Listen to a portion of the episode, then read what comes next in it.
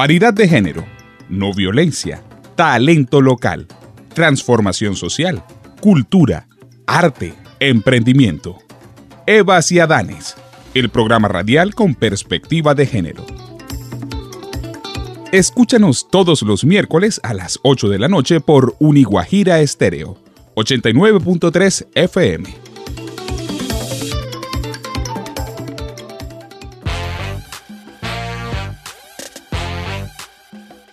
Aquí inicia Evas y Adanes, el programa radial con perspectiva de género, académica y social, espacio donde se promueve la igualdad y la no violencia les damos la más cordial bienvenida. Virginia Woolf escribió, en diversas ocasiones Anónimo fue una mujer. A estas alturas parece que sobra decir los diversos ámbitos en los que el trabajo realizado por mujeres ha sido menospreciado, invisibilizado, condicionado y hasta censurado. Si bien es cierto que esta situación ha ido cambiando en los últimos años, es innegable admitir que aún estamos lejos de vivir en una sociedad con equidad de género en donde las mujeres accedamos a una vida en igualdad de posibilidades.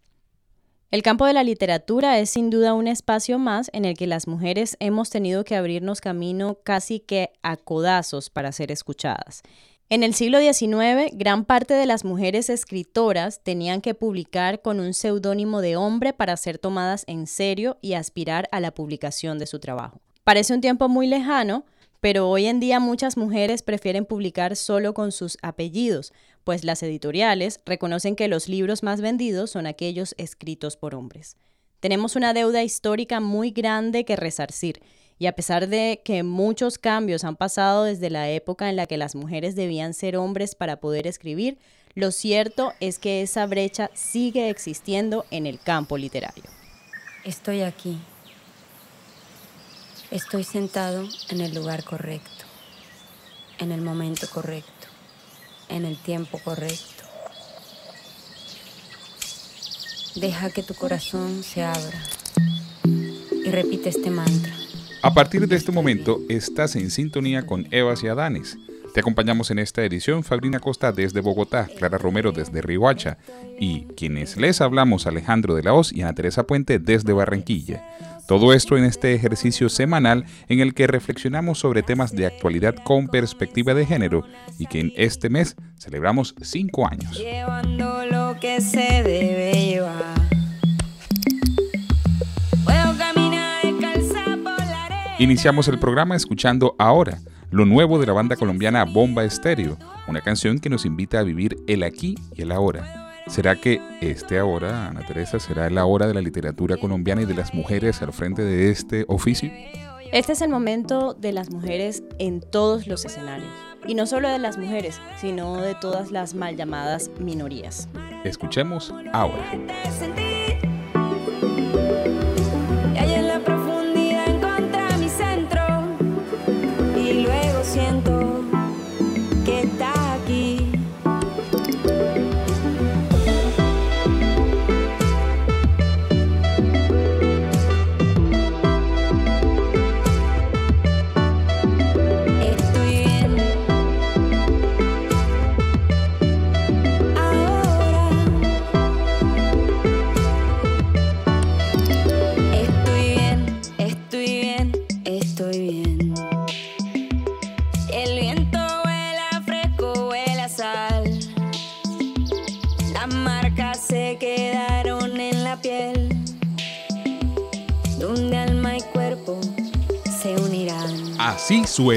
Eva Ciadales.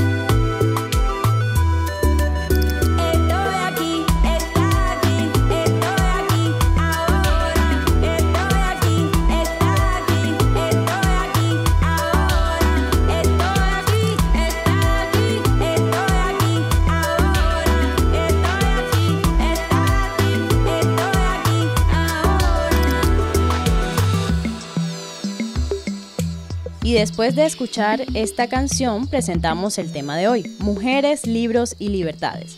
Para entrar en materia y a propósito de la celebración del Día del Libro, te invitamos a escuchar este relato construido con distintas voces que contestaron a la pregunta ¿qué significa para ti leer o la lectura? ¿Crees que aporta a la transformación y a las libertades? La gente dice. Hola, mi nombre es Aleida Tiller, soy guayú uriana, estoy en el territorio de Órroco, soy lideresa en el colectivo de la mujer guayú dedicadas al tejido. Mi nombre es Freddy Alberto López Iliche, de acá de la ciudad de Riguacha.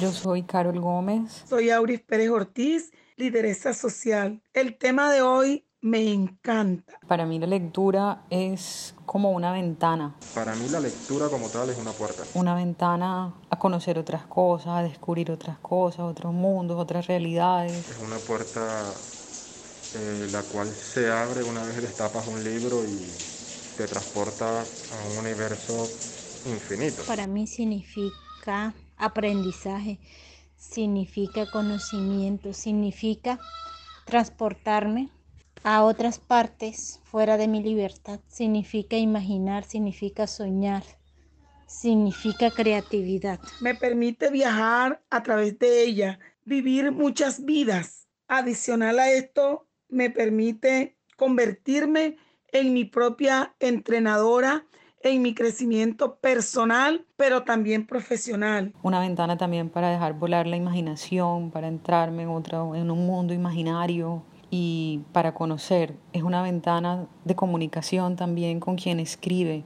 Y en ese sentido yo creo que la lectura te puede ayudar a ampliar el espectro de las libertades, pero también las puede restringir si uno no lee con un sentido crítico. Indudablemente te aporta a la transformación y a las libertades. Si tú lees, obtienes conocimiento y si tienes conocimiento, conoces tu realidad y si conoces tu realidad, tomas buenas decisiones respecto a toda la parte política. Por eso creo que es súper importante poder seleccionar bien qué leer, a quién leer y en qué momentos leer. Pienso que leer no solamente te libera la mente, sino que también te libera el alma. A construir esa paz y esa armonía que tú debes tener contigo, pero también con tu entorno, con tu universo. Un sujeto es libre en el sentido a la medida en que lee.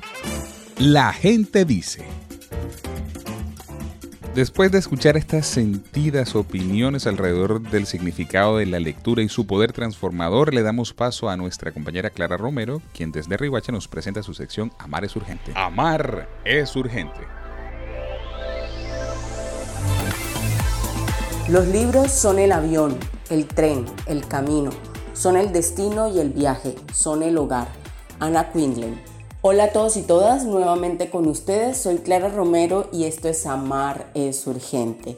La frase que acabamos de escuchar es de Ana Quindlen. Ella es una escritora, periodista y columnista de, opinión estadounidense. Su columna en el New York Times ganó en el premio Pulitzer de comentarios en 1992.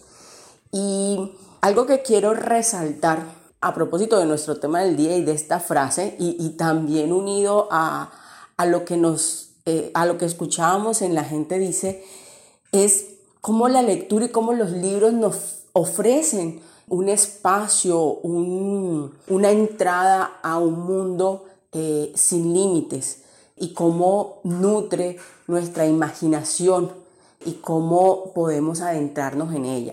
Pero yo creo que la otra reflexión también muy acertada alrededor de, de lo que es, son los libros y su significado es que es importante que aprendamos a leer, es importante que incentivemos la lectura crítica, porque finalmente creo que muchos y muchas coincidimos que es esa lectura crítica la que nos dará las herramientas para las libertades que anhelamos.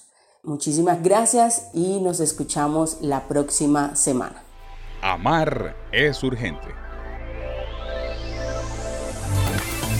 Qué interesante Alejandro que desde la sección La gente dice con este box pop y hasta Amar es urgente encontramos ciertos patrones en las respuestas. Parece que se hubieran puesto de acuerdo, pero no. Como bien parafrasea Clara a Anna Quinley, los libros y por lo tanto la acción de leerlos son el transporte y al mismo tiempo el camino. Esto me lleva a recordar el Vox Pop en el que le habíamos preguntado a distintos niños y niñas cómo es el mundo con el que sueñas. Y justamente el hijo de Clara, Esteban, hablaba de su club de lectura, que a todas estas es un juego. Desde esa edad es necesario crear estos vínculos, desde esta edad es importante guiar a la lectura para que luego se tenga criterio y poder leer de forma crítica. Y yo le añadiría a eso no solo leer de forma crítica, sino además leer diversidad de autores y autoras. Pues después de esta reflexión, Ana Teresa, yo la verdad quisiera darle paso a Angie Rosero, pero esta vez no nos acompaña. Esta vez Angie Rosero está enfermita de la voz, no nos acompaña, pero nos acompaña desde la distancia. Estoy seguro que está ahí conectada escuchándonos. Así que le damos paso a nuestra entrevista que estuvo muy interesante. Fue muy sabroso hacer esa entrevista con la invitada, ya la conocerán. La entrevista.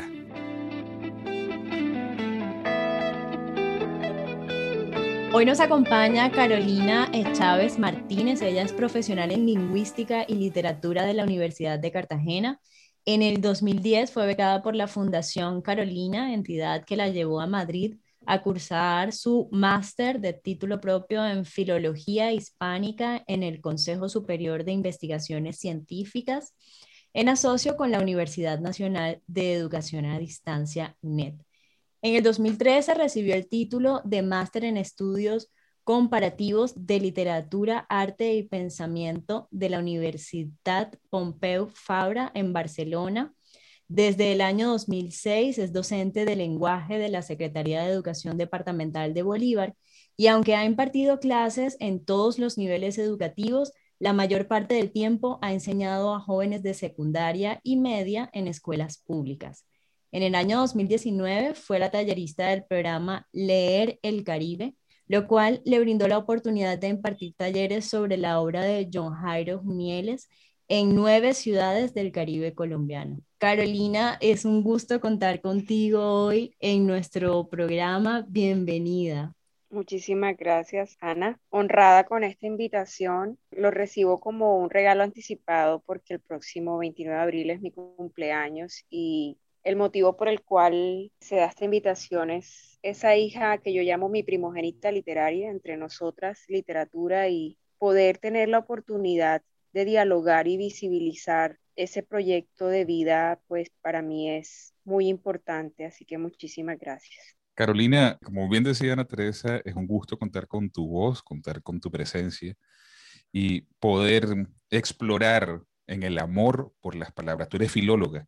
Háblanos un poco sobre eso. Desde Evas y Adanes y desde los de la Voz Lab, el laboratorio de experimentación sonora donde realizamos este podcast, amamos las palabras, amamos las palabras y creo que eso eso nos une, nos vincula.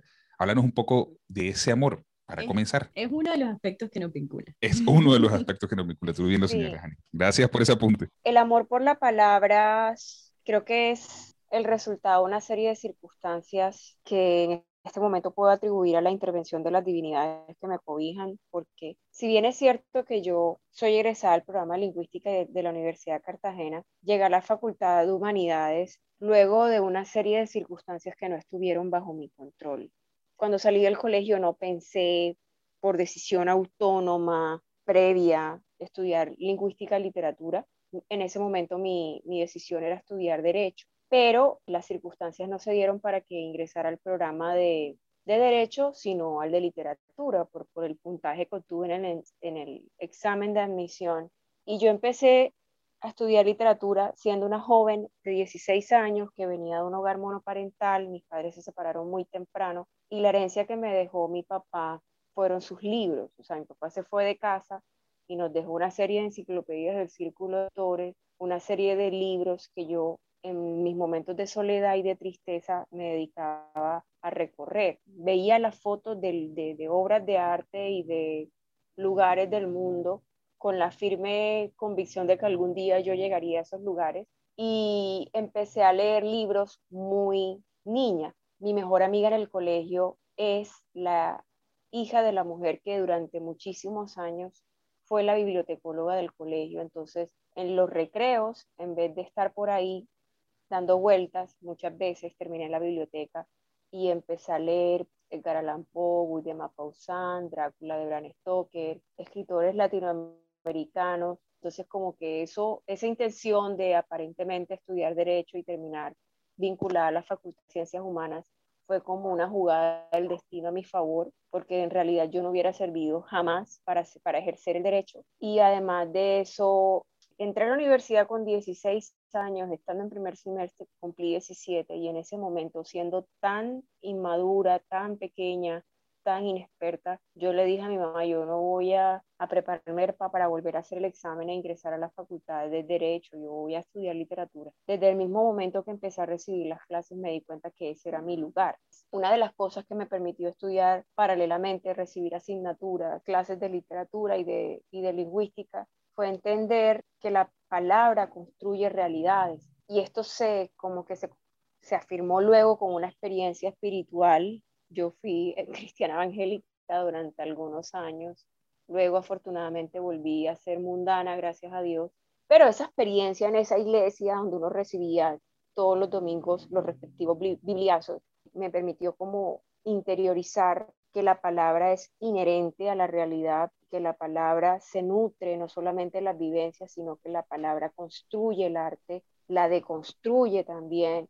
Eso me ha llevado como a ser parte de mi, lo que soy, lo que hago, visibilizar la palabra, la voz de las mujeres, porque cuando uno estudia literatura se da cuenta de que hay no solamente una historiografía, sino una serie de escuelas de investigadores que estudian la literatura, pero completamente ese estudio, ese análisis, esa selección de textos prioriza la visión de mundo masculina y a quienes han escrito o se han publicado durante muchísimos años, durante siglos, que han sido los hombres. Entonces es una cosa que va desde la consolidación de mi propia voz, pero también la visibilizar la voz que históricamente ha estado silenciada, menospreciada, por debajo, que es la voz de las mujeres. Y bueno, como mi profesión es literatura, pues como dicen por ahí, zapatero a su zapato, entonces es lo que yo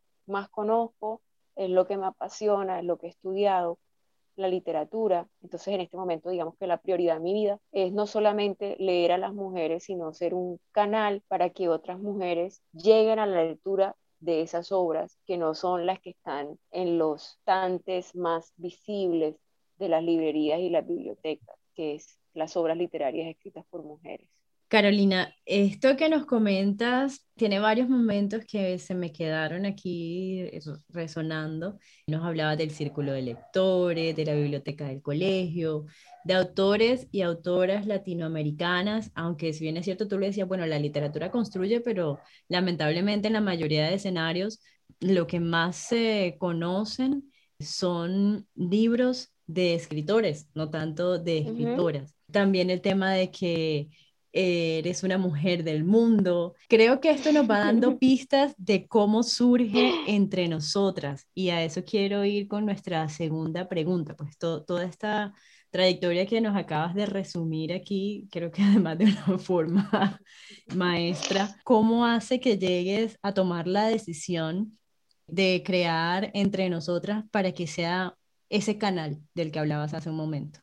Entre nosotras es cíclica, entre nosotras no nació de manera lineal. Yo utilizo mucho la figura de mi primogénita literaria y de un parto, porque los partos, la semilla se toma su tiempo en crecer, este, en este caso de una, del embarazo de una mujer, uno, a uno, pues uno tiene una relación sexual, se, se da la fertilización y empieza a crecer el feto en el vientre y cuando llega el momento del parto es un parto con dolor.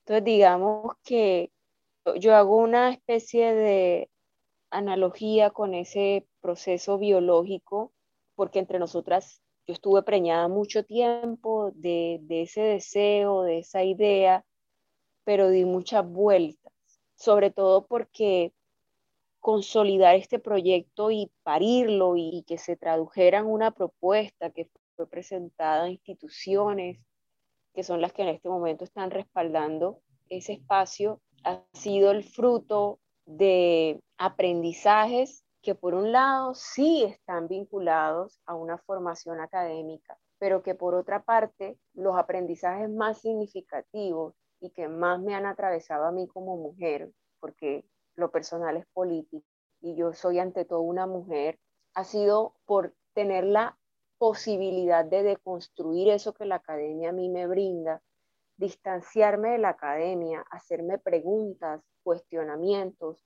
y poder llegar a la conclusión de que yo sí quiero estar de cierta manera vinculada a la academia, pero no para replicar lo que, digamos, hace parte de ese discurso académico oficial, convencional, eh, que se repite, que repite dinámicas. Por ejemplo, la academia suele tener una mirada despectiva hacia lo, lo que históricamente se ha relacionado con lo femenino, es decir, lo subjetivo, lo emocional, a las mujeres se nos relaciona con la noche, con lo inexplicable, con lo inestable, con las fases de la luna. Hay todo un arquetipo de lo femenino que es como el sustrato para muchas de las misoginias que se expresan hoy en día de muchas maneras pero que el, digamos, el contexto académico no es ajeno a eso. Entonces, cuando yo estoy haciendo la tesis en Barcelona, que fue una tesis sobre los cuentos de Mar Moreno, pero que me tocó, porque allá en, España los señores profesores muy catalanes, ellos me dijeron, usted es, es especialista en esta escritora, Marbel Moreno, eso está muy bien, pero para usted poder hacer una tesis aquí que tenga alguien que sea su tutor, su tutora y que lea su trabajo y que lo oriente, usted tiene que trabajar a un escritor o a una escritora de aquí, español. Carolina, además de no tener la posibilidad de desarrollarla dentro de tu tesis de maestría, de desarrollar a la autora que tú quieres, que tú deseas, además te toca, te tocaba eh, dedicarte a un autor que ni siquiera es tuyo como dicen las abuelas, yo soy muy de characheras, dice que no se da puntada sin dedal. Creo que es muy femenino eh, y es un oral y de la cultura popular, de esa herencia popular.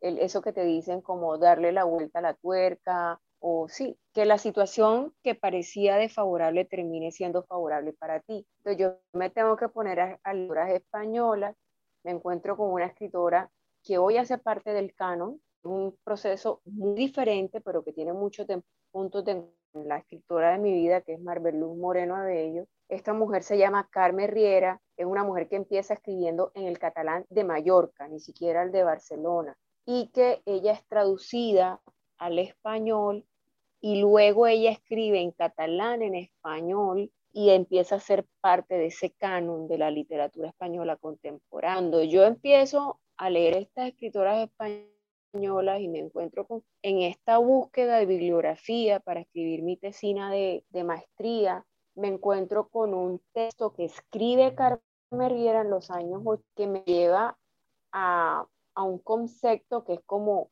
hace parte en este momento como el sustrato entre comillas, académicos de entre nosotras, y ella habla de la ciencia. Te dirá, pero niña, te llegó el concepto como tarde. Sí, ¿qué quieres que te diga? Mi vida tampoco ha sido lineal, ni todo ha sido ordenado, ni ha cumplido precisamente con los cánones que yo quiero destruir. O no, bueno, destruir es una palabra muy violenta. Debilitar los cánones que tenemos que empezar a hacernos preguntas de por qué siguen permaneciendo ahí en una sociedad que está dándonos permanentemente a la inclusión.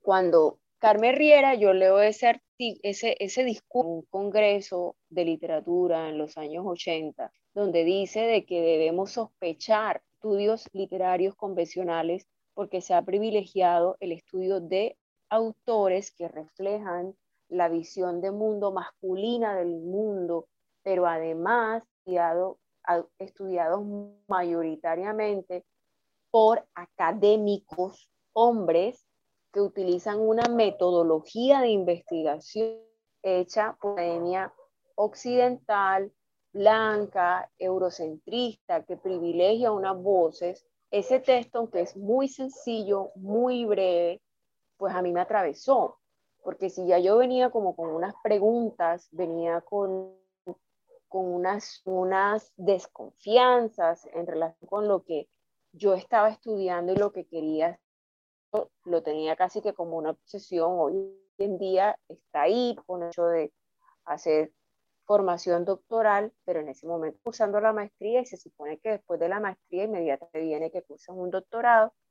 Entonces yo decía, pues claro, yo estudié cinco años en la Universidad de Cartagena, me encontré con un profesor, pero que hicieron lo posible por, por formar en nosotros a unos buenos profesionales de la lingüística y literatura, pero que ellos a su vez fueron formados por esta tradición que privilegia estas voces y por tanto ellos no me ofrecían un panorama mm, como el que yo hubiese querido.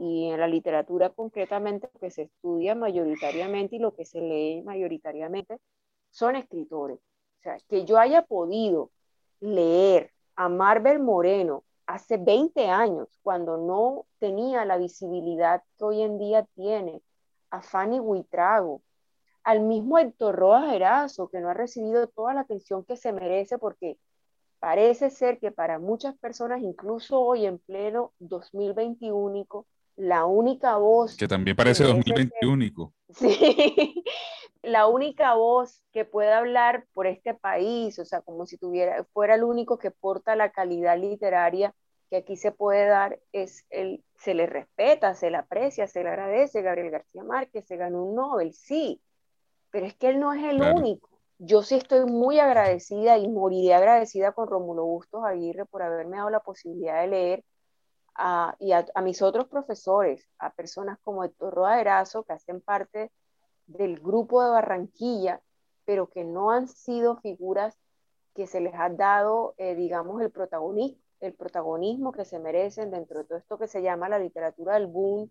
Por ejemplo, yo estudié lingüística y literatura y yo me he encontrado con Manuel Zapata Olivella siendo egresada y todavía hay muchas personas que fueron formadas en las ciencias humanas, en las ciencias sociales, que no saben quién es Manuel Zapata Olivella.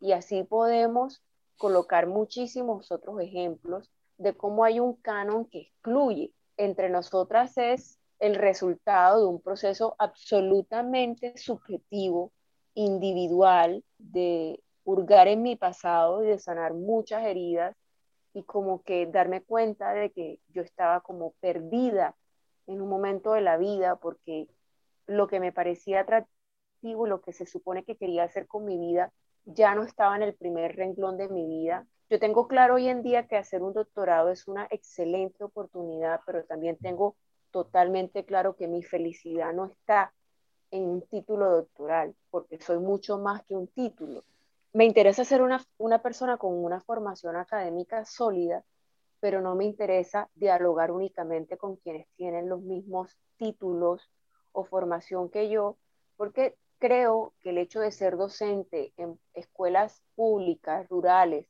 empobrecidas, en las que trabajamos con las uñas, ver a diario las situaciones por las que pasan mis estudiantes y que enfrentamos en las aulas de clase, me lleva a mí a ser consciente que las transformaciones están precisamente en todas esas personas que no acceden a esos núcleos formativos, privilegiados, porque, es decir, el feminismo es necesario dentro de un contexto académico donde se dan las reflexiones, las discusiones, se plantean una metodología, pero hay que llegar a la señora de la tienda, hay que llegar a la señora que lleva al niño al, al colegio, o que lo manda con lo que puede porque vive en unos niveles de empobrecimiento muy fuertes. Creo que mi labor en parte está en seguir formando personas dentro de este sistema de educación convencional, pero precisamente una formación que apunte a descanonizar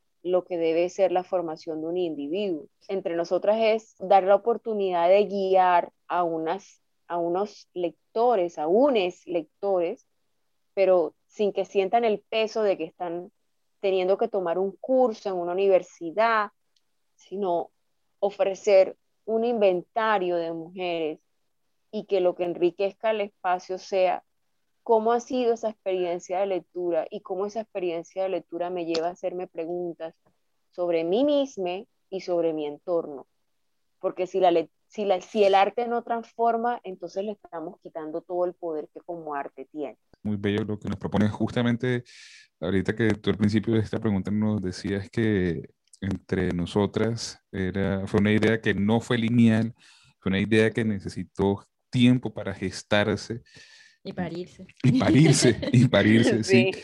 Te escuchamos y entre nosotros, y entre Ani y yo nos miramos y, y, nos quiñamos ojo y nos brillan los ojos de la emoción al, al entender que esta labor se necesita hacer en la base. Por eso es importante, importante que vayamos a, entre nosotras, que es un club de lectura de textos femeninos. En ese sentido, ¿cuáles son los textos que hasta ahora se han abordado? ¿Cómo ha sido la experiencia? Sí, ¿cómo ha sido la experiencia con la, eh, sí, la experiencia de leer estas autoras y qué autoras se han leído?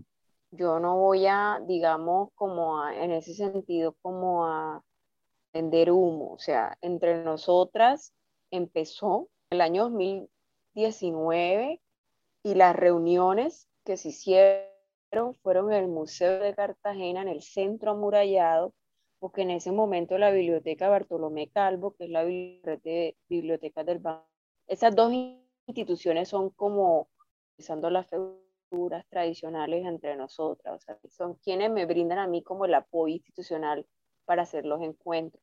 Desde esa esfera de privilegio, eso está, sí, digamos que claro. Sí, quienes pueden llegar al centro amurallado a participar en un espacio de estos, ya tienen unas condiciones socioeconómicas que le permiten aterrizar ahí. Sin embargo, esto tiene un componente que sí es comunitario, pero que a raíz de la llegada de ese señor llamado COVID-19, esa parte yo no la he podido desarrollar. Yo soy maestra en este momento, yo tengo tres grupos de noveno y dos grupos de séptimo, pero yo mentiría. Yo te digo que en este momento yo estoy impartiendo clases con base en los textos que yo leo, porque primero no, no son textos hechos para la edad de mis estudiantes, pero sí es cierto que hay una intención de llegar a comunidades, a personas que no tienen ni siquiera en el barrio una biblioteca donde encontrar un libro de Toni Morrison.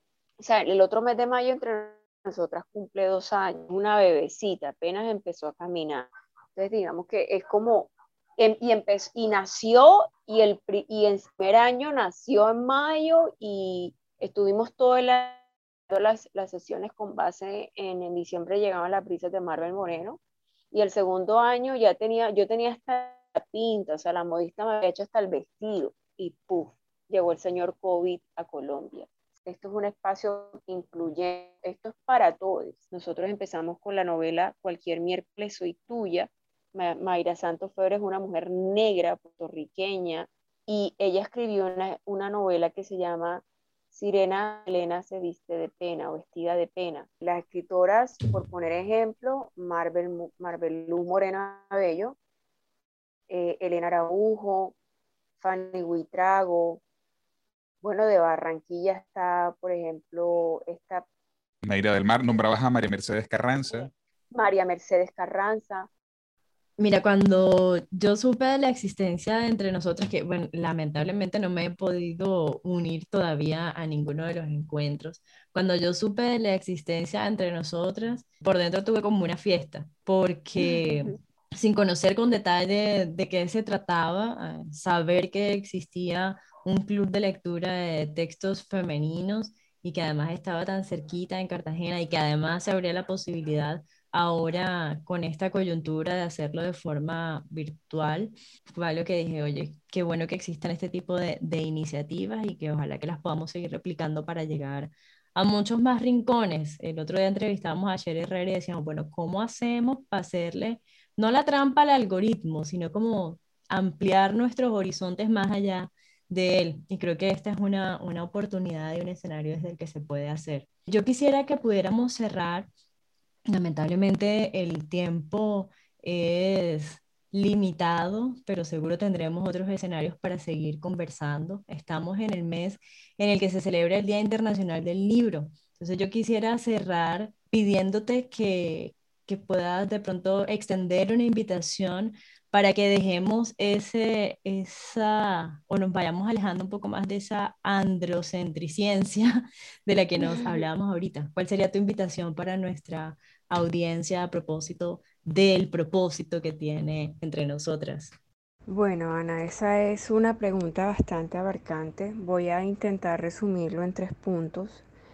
El primero sería una invitación muy respetuosa a hacernos preguntas sobre cuál es la visión de mundo que guía nuestra manera de entendernos como sujetos y de ubicarnos en el mundo. La segunda invitación sería a que muy conscientemente hiciera, hiciésemos un inventario de cuáles son los nombres de obras literarias y sus escritores, que digamos que hacen parte como de esa enciclopedia, de, de esa experiencia de lectura que hemos tenido a lo largo de nuestra vida, independientemente de que quienes me escuchen sean personas que tengan formación en literatura o, o las humanidades o las ciencias sociales.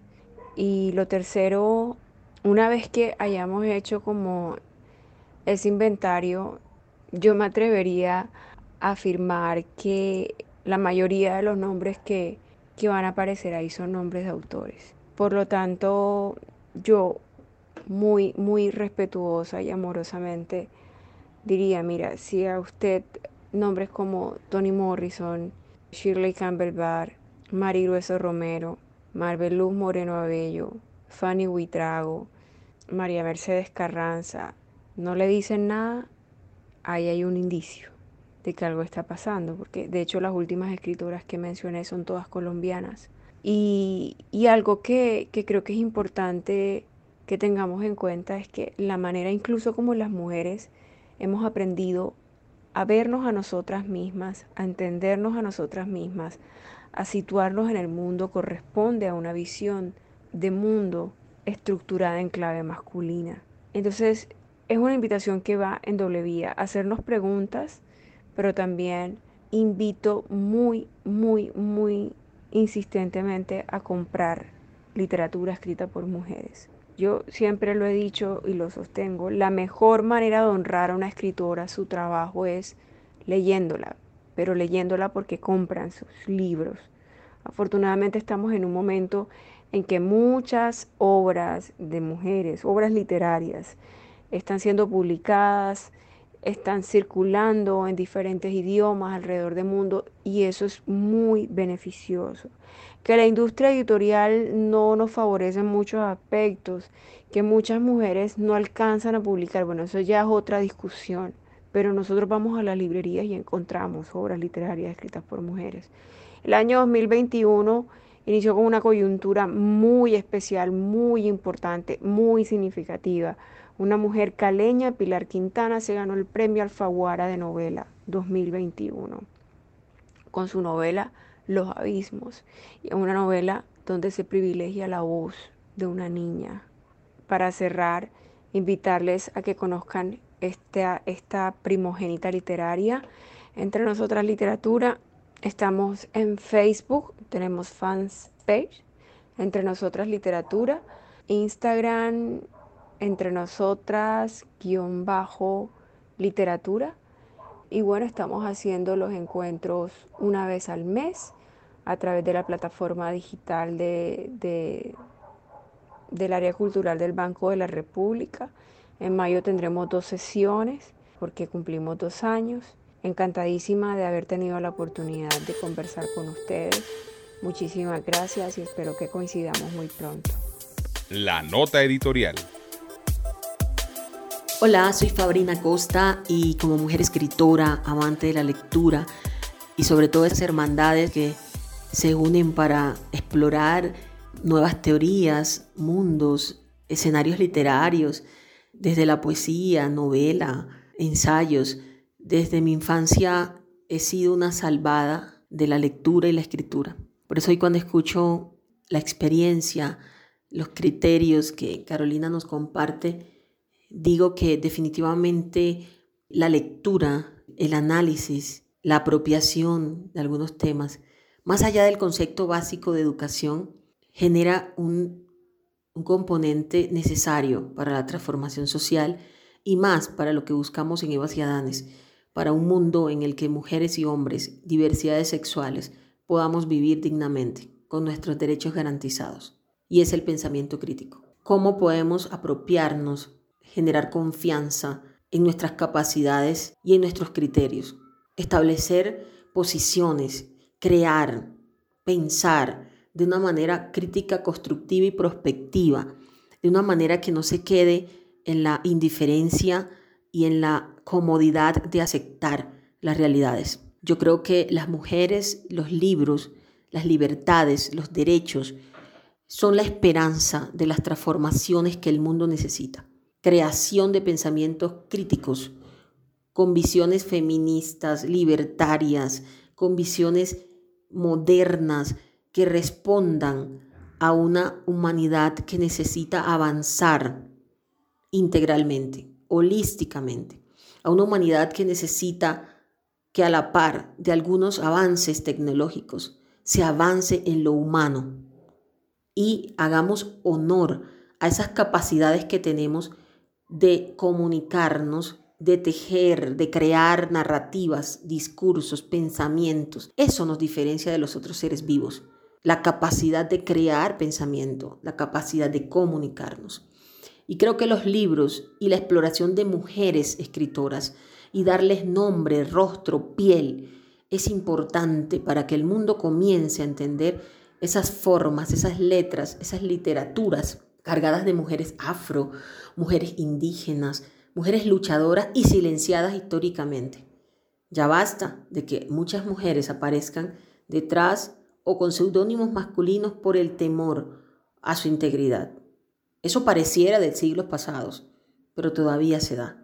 Todavía tenemos comunidades donde ser mujer es casi la desgracia más grande. Que los libros nos salven, que el pensamiento crítico nos permita tejer mundos diferentes, incluyentes para todos y todas sin excepciones, desde las diferencias. Celebro mucho los clubes de lectura como el que lidera Carolina, porque, repito, la lectura en colectivo salva. El tejido de nuevos pensamientos salva. Yo soy un testimonio de salvación de lo que han hecho mis mentores y mentoras en mi vida como escritora, pero también como esa eterna aprendiz que a través de las lecturas de libros, de realidades, de experiencias, he podido crear caminos donde pueda ejercer mis derechos y ayudar a que otras también puedan ver esas luces, que sigan adelante estos emprendimientos literarios y sociales y que vivamos las mujeres unidas, fortalecidas y transformadoras. Conéctate con nosotros. Participa de nuestro tema del día a través de las redes sociales. Síguenos en Instagram y Twitter como arroba evasiadanes y en Facebook como Evas Adanes. Una mujer escritora como Fabrina celebrando una iniciativa como la de Carolina de Chávez Martínez y su club de lectura Entre Nosotras y celebrando la salvación que permite la lectura. Gracias por esta nota editorial, Fabrina. Y justamente Fabrina tiene otro dato que darnos a propósito de los cinco años de este trabajo constante, de la realización de este espacio que comenzó como un programa de radio y que ahora es un podcast slash programa de radio.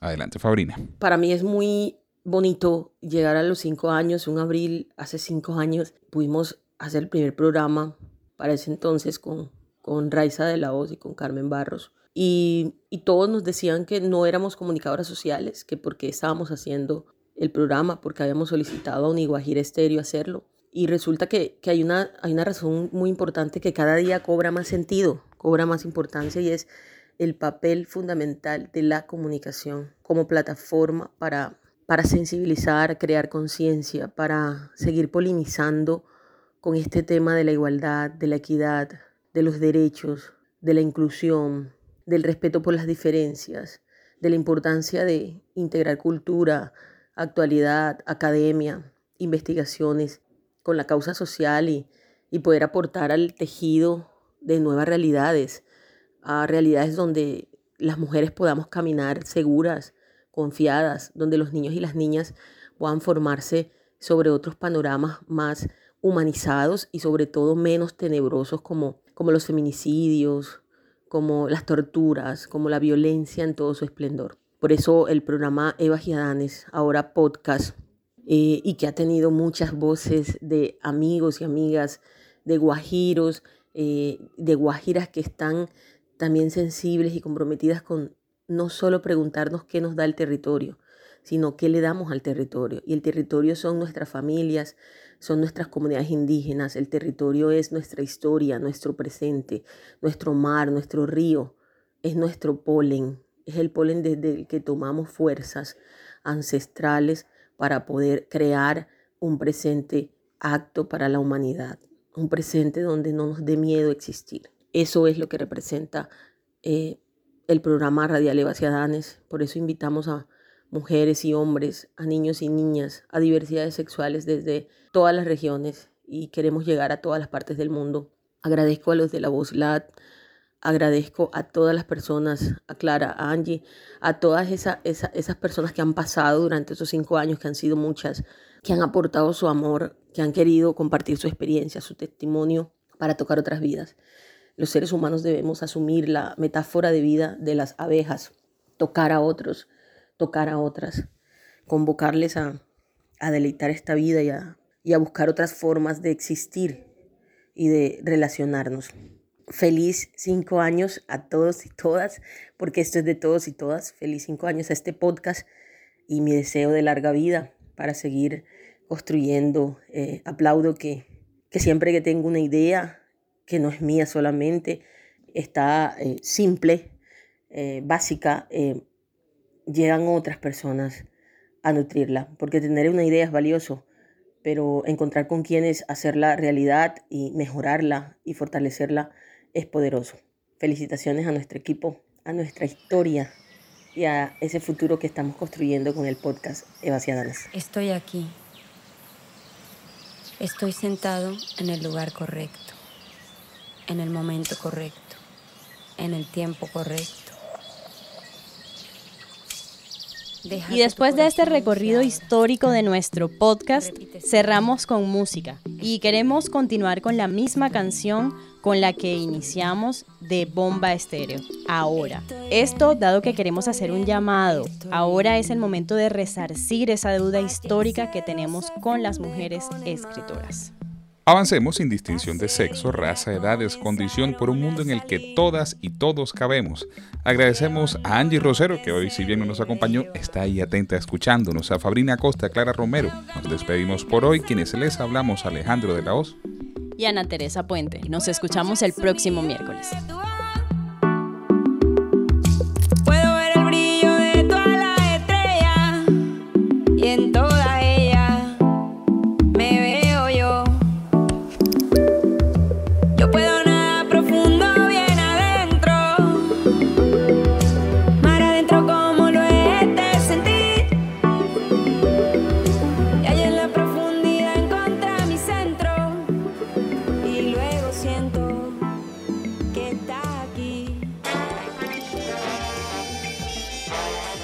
Hasta aquí, Eva Ciadanes, el programa radial con perspectiva de género académica y social.